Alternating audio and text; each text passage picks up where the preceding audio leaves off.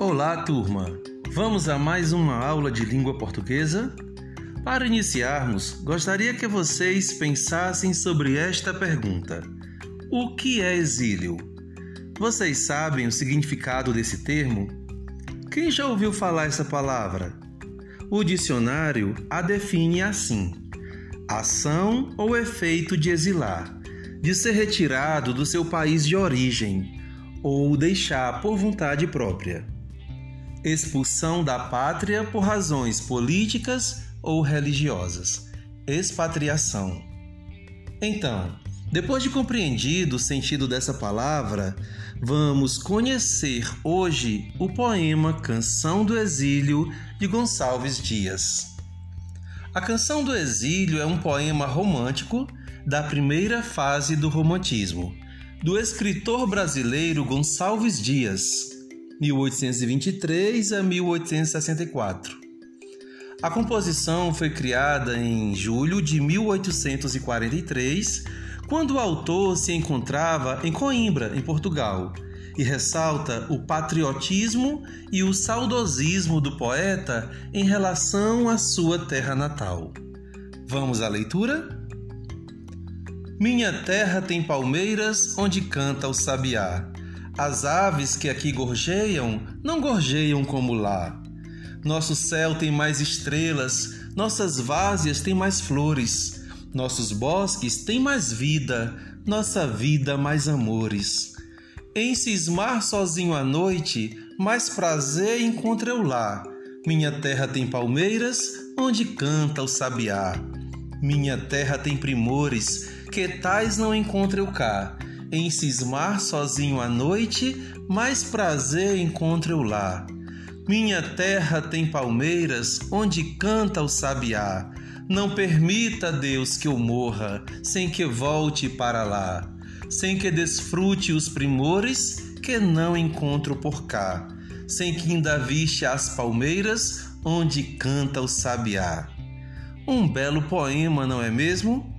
Agora, vamos a algumas questões para refletir sobre o tema abordado.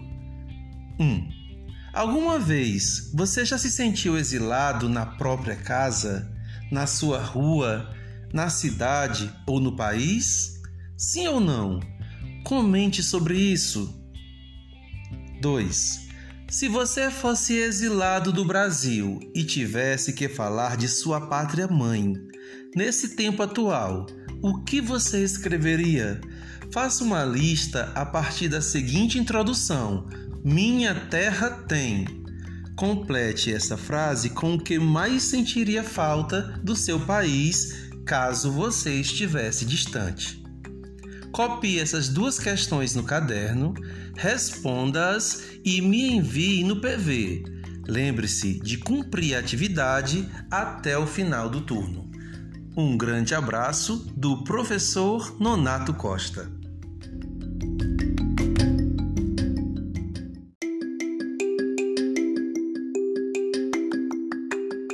Olá, turma! Como vocês estão? Hoje faremos a leitura do conto Uma Lágrima Colorida, do autor Nonato Costa, que está no livro As Cores do Meu Dia. Uma Lágrima Colorida é um conto social. Vamos entender que tipo de conto é esse? O conto social trata de temas como as dificuldades dos grupos sociais desprivilegiados ou das minorias um conto social nada mais é que uma narrativa sobre algo que se passa na vida real e que as pessoas podem se identificar através do seu cotidiano. Parece uma crônica, porém com outras características.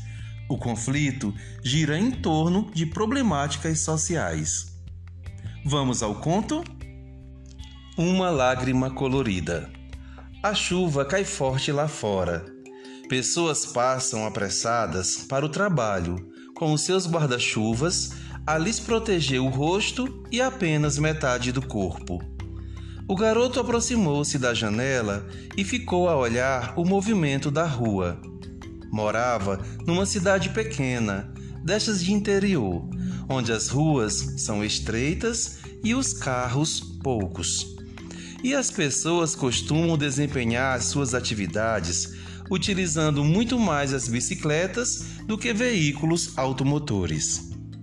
O frio intenso da manhã o fizera acordar cedo. A mãe saíra para trabalhar e só voltaria à noite.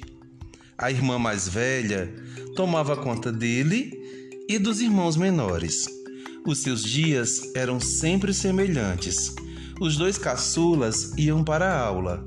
A irmã quase não saía da cozinha e ele ficava na janela fazendo o exercício de contar os poucos carros da cidade, ou mesmo admirar algo bonito que as crianças de sua idade viessem a ter.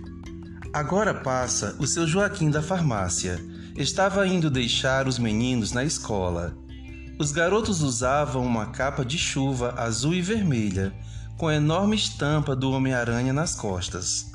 O menino que a tudo assistia da janela sentiu vontade de ter uma capa daquelas. Este era um dia diferente.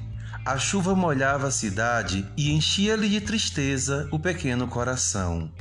A cidade parecia mais escura, as pessoas mais apressadas, mas ele não podia acelerar o tempo. Então, permanecia no mesmo local. Da janela, já contara a passagem de três carros e perdera a conta de quantas bicicletas passaram ali.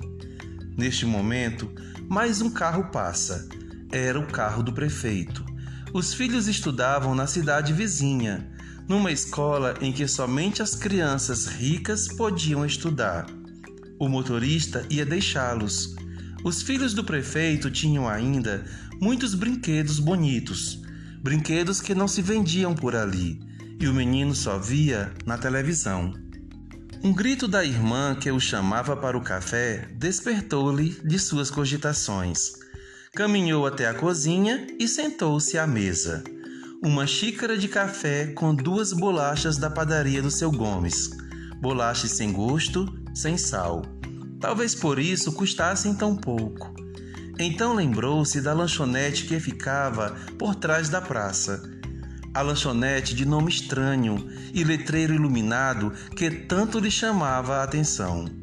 Lembrou-se ainda dos pãezinhos e dos biscoitos que serviam, e todos diziam serem gostosos nas tardes de domingo, após a missa, os pais levavam seus filhos para tomarem sorvetes.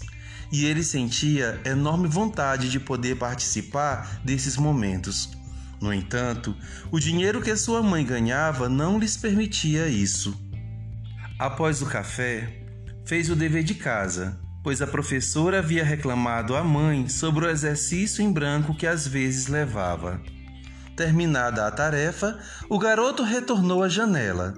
A chuva continuava, mas o movimento da rua acalmara-se, cristalizando um panorama sereno no urbanismo não recendente daquela cidade. As águas se acumulavam próximo a calçadas e desciam para o lado mais baixo, ocasionando leve correnteza. Aos poucos, a chuva foi afinando. Ao longe, o garoto percebeu um enorme arco colorido se formando no céu, um espetáculo da natureza. Mas nem isto foi suficiente para alegrar o coração do menino triste.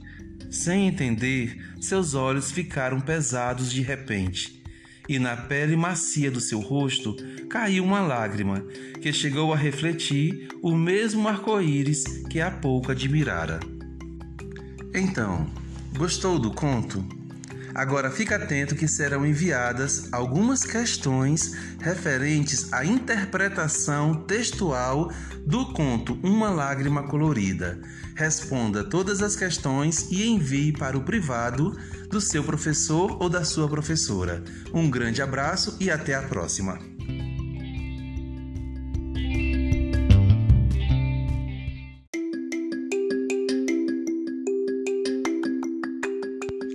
Olá, turma do sexto ano! A nossa aula de hoje será uma leitura e uma interpretação textual. O texto escolhido traz como título Sultão e conta a aventura de um cachorrinho que se perde e, por mais que procure, não encontra o dono. Então, o que será que ele fez para voltar à sua casa? Será que Sultão conseguiu reencontrar o seu dono? Ele buscou a ajuda de alguém? Vamos conhecer a história? Leia atentamente o texto que está em PDF. Logo em seguida, copie as questões, responda-as com atenção e me envie no PV. Estou no aguardo. Não esquece de me enviar até o final do turno. Um grande abraço do professor Nonato Costa.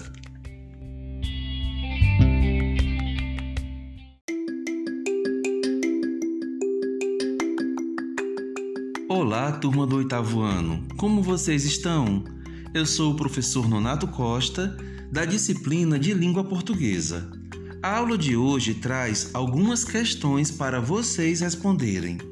Claro que antes devem ler os textos com atenção e somente depois responder cada questão proposta. Os textos não precisam ser copiados no caderno. No entanto, as questões precisam ser copiadas completas utilizando canetas nas cores azul ou preta. A devolutiva da atividade deve ser enviada para o meu PV até o final do turno. Um grande abraço do professor Nonato Costa.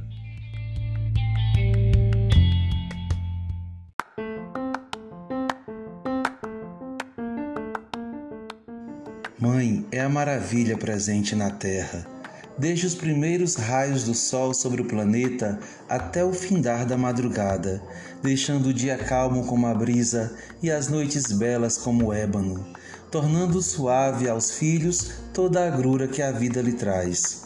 Mãe é companhia, permite o filho se sentir protegido, mesmo que não esteja presente.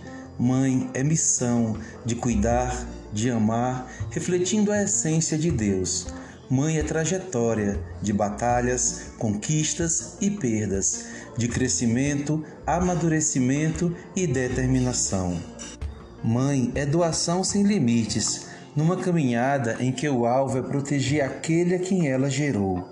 Mãe é sublime, onde o dispensável se torna indispensável, onde o próprio Filho de Deus não abriu mão de ter uma mãe. Isso é o amor que a mulher pode transmitir à humanidade. Nas histórias da Bíblia ou de cunho secular, onde o homem atuou, sempre houve dureza, aspereza, dor. E onde uma mãe se fez presente, houve amor, gentileza, houve graça. Há amor no seio que amamenta o filho, a gentileza na mão que balança o berço. Há muito mais que amor e gentileza na mãe que vê o filho ser entregue à morte por um propósito designado por Deus e compreende, silencia e aceita a graça abundante foi assim com Maria ao ver Jesus entregue para a salvação dos homens. A mãe que gera o filho em seu ventre muda a humanidade através de cada criança que dá à luz.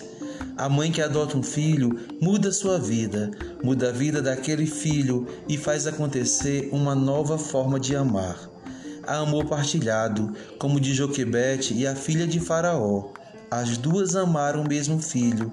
As duas não competiram por Moisés, mas lhe proporcionaram amor sem medida. Outras vezes, há a decisão de ceder o filho por amor, como a mãe, que, frente à determinação do rei Salomão, preferiu que a outra levasse o bebê, mas não queria vê-lo morrer. Ser mãe é um amor imensurável, é olhar para o filho e saber que ele somente compreenderá essa sublime realidade quando tiver os seus filhos também.